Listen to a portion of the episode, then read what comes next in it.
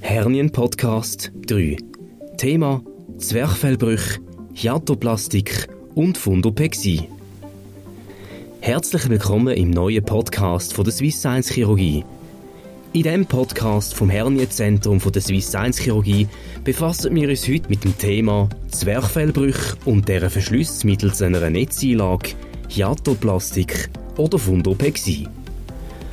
Der Podcast ist nach einer Idee und Textvorlage von Professor Dr. Jürg Zettner gesprochen. Der Jürg Zettner ist unter anderem der Inhaber von der Swiss Science Chirurgie und Belegarzt an der Hirslande Klinik Bo-Sit. Denkt ist die Podcast-Serie als Patienteninformation für Betroffene und alle, die sich speziell mit dem Thema Hernie, da speziell Zwerchfellbrüche und der Therapie mit Netzeinlage, Hiatoplastik und Fundopexie befassen wollen. In vergangenen Podcasts haben wir uns bereits mit Listenbrüchen und Bauchwandbrüchen befasst. Sollten Sie den Podcast bereits gehört haben, wissen Sie auch schon, was unter einem Bruch oder einer Hernie zu verstehen ist. Immer handelt es sich dabei um Brüche im Gewebe, durch das innere Organ ganz oder teilweise aus ihrer physiologischen korrekten Lage heraustreten. Das kann mit mehr oder weniger starken Schmerzen verbunden sein. Je nach konkretem Bruchgeschehen kann dabei die Blut- und Zustoffversorgung der betroffenen Organe beeinträchtigt oder vollständig unterbrochen sein, was unter ungünstigen Umständen zum Absterben der Organteile im Bruchsack führen und Lebensgefahr bedeuten kann. Oftmals sind Hernien an der Körperoberfläche sichtbar oder durch erfahrene Chirurgen und Hausärzte recht einfach zu ertasten. Anders ist das bei einem Zwerchfellbruch, wo im medizinischen Sprachgebrauch als Hiatushernie oder als paraösophageale Hernie bezeichnet wird. Der Zwerchfellbruch ist von außen weder sichtbar noch ertastbar. Einfache Anatomie von Zwerchfell und Kardia. Wie bei anderen Hernien auch, ist der Zwerchfellbruch durch eine Gewebschwäche, hier durch eine Schwäche am Übergang von der Speiseröhre zwischen Brustraum und Bauchraum bedingt. An diesem Übergang bildet das Zwerchfell die Abgrenzung zwischen Thorax und Abdomen.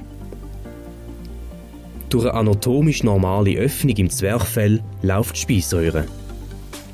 Diese Öffnung wird Hiatus genannt und bezeichnet Zwerchfellmanschette oder den Zwerchfellschenkel als anatomischen Durchgang der Speiseröhre durchs Zwerchfell. Der Übergang der Speiseröhre in den Magen wird als Cardia bezeichnet. Medizinisch korrekt lautet dort die Bezeichnung Cardia ventriculi oder Pars cardiaca. Die Cardia ist im eigentlichen Sinn nicht nur der Mageneingang, sondern auch der Muskel, wo das Aufstoßen von der Magensäure in die Speiseröhre oder der Rückfluss vom Speisebrei aus dem Magen verhindert. Beim sauren Aufstoßen von Magensäure redet wir vom Reflux. Ist die Cardia in ihrer Funktion als Ventil nicht ausreichend stabil, kann es zu wiederholten Refluxepisoden kommen, was durch den ständigen Angriff der Magensäure auf die Innenwand der Speiseröhre zu Speiseröhrenkrebs führen kann. Diagnose Zwerchfellbruch. Als Zwerchfellbruch bezeichnet man einen Zustand, bei dem das untere Ende der Speiseröhre, also Cardia, durch die Öffnung im Zwerchfell nach oben in den Brustraum rutscht. Durch das wird oftmals der obere Teil vom Magen mit in den Thorax gezogen. In den meisten Fällen liegen dann zwischen 2 und 5 cm vom Magen im Brustraum. Da im Gegensatz zum Bauchraum im Brustraum ein leichter Unterdruck herrscht, werden durch den Zwerchfellbruch vermehrte Refluxepisoden mit den entsprechenden Beschwerden und möglichen Refluxerkrankungen bevorteilt. Das führt letztlich auch zu einer weiteren Schwäche vom ohnehin schon insuffizienten Schlussmuskel am unteren Ende der Speiseröhre. Eine besondere Form vom Zwerchfellbruch liegt vor, wenn der untere Teil der Speiseröhre zwar im Bauchraum bleibt, aber der Anteil vom oberen Magen im Brustraum drückt. Diese Form vom Zwerchfellbruch ist die Paraösophagealhernie. In den meisten Fällen wird jedoch eine Mischform von axialer und paraösophagealer Hernie beobachtet. Bei Patienten mit chronischen Refluxbeschwerden, also ständigem sauren Aufstoßen, wird oftmals ein Zwerchfellbruch diagnostiziert, wo als eigentliche Ursache für die Refluxbeschwerden identifiziert werden kann. Ein Gastroenterolog kann im Verlauf von einer Magenspiegelung den Zwerchfellbruch als solchen erkennen und in etwa definieren, wie groß die Hiatushernie ist.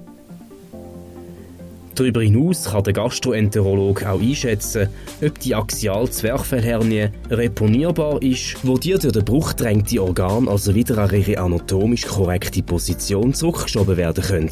Ein Kontrastmittelschluckröntgen kann das Phänomen der Zwerchfellbrüche noch besser visualisieren und gehört in den bildenden Techniken zu den bevorzugten Methoden.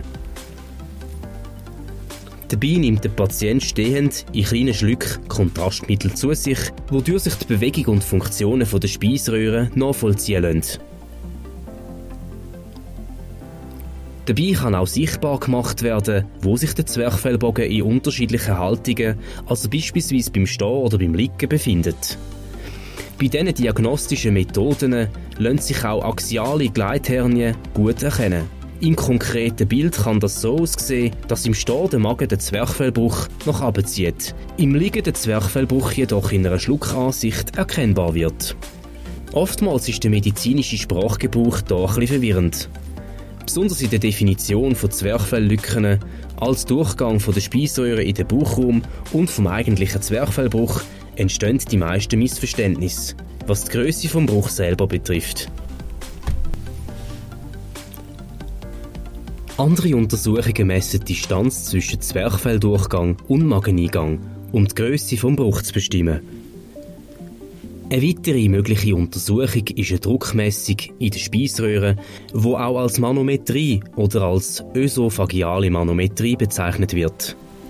Dabei wird dem Patient eine dünne Sonde mit mehreren Drucksensoren durch die Nase in die Speiseröhre bis in den Magen geschoben. Ein Patient wird in kleinen Schlücken Wasser verabreicht und die Bewegung der Speiseröhre wird durch die hochempfindlichen Drucksensoren sehr genau erfasst. Ist der Schluckakt als solcher völlig normal und kraftvoll, spricht man von einer normalen Speiseröhrenfunktion. Je nachdem, wie viel von den verabreichten Schlücken völlig normal ablaufen, kann die Funktionalität der Speiseröhre normal, geschwächt und stark geschwächt sein. Speziell für die Chirurgen ist eine klare Aussage über die Effektivität oder die Ineffektivität der Speiseröhrenfunktion entscheidend für die Wahl der besten geeigneten Operationsmethoden. Medizinische Versorgung von Zwerchfellbrüchen.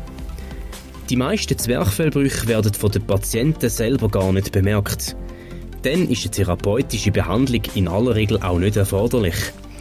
Oftmals wird der Hiatushernie erst im Zusammenhang mit Refluxbeschwerden diagnostiziert, muss aber nicht immer zwingend chirurgisch versorgt werden. Wann ist eine operative Behandlung von einer Zwerchfellhernie erforderlich?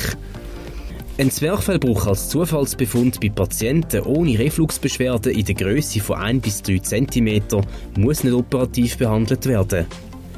Hat der Patient jedoch Refluxbeschwerden, wird ein vorhandener Zwerchfellbruch immer im Zug von einer Refluxoperation mit korrigiert. Wenn eine Refluxoperation sinnvoll und erforderlich ist, erfahren Sie im Informationsmaterial von der Swiss 1 Chirurgie auf der Webseite www.swiss1chirurgie.ch.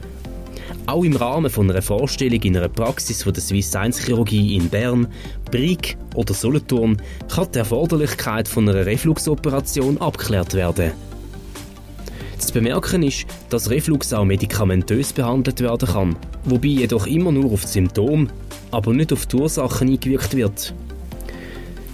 Sollten trotz der Einnahme von Refluxmedikamenten Entzündungen von der Speiseröhre festgestellt werden oder die Beschwerden mit saurem Aufstoßen nicht abklingen, ist eine Abklärung durch einen fachversicherten Chirurg von der Swiss 1 Chirurgie oder der gastroenterologischen Gruppenpraxis GGP in Bern empfehlenswert. Eine minimalinvasive, sogenannte laparoskopische Operation als Refluxoperation oder wenn zutreffend als Hiatushernie-Operation kann dann die passende Therapie sein. Bei Zwerchfellbrüchen von 4 bis 7 cm Größe wird eine operative Korrektur vom Zwerchfelldurchgang mittels Netzeinlage die praktikabel und beste Lösung sein. Eingesetzt werden kann je nach Befund ein langsam oder schnell absorbierbares Netz.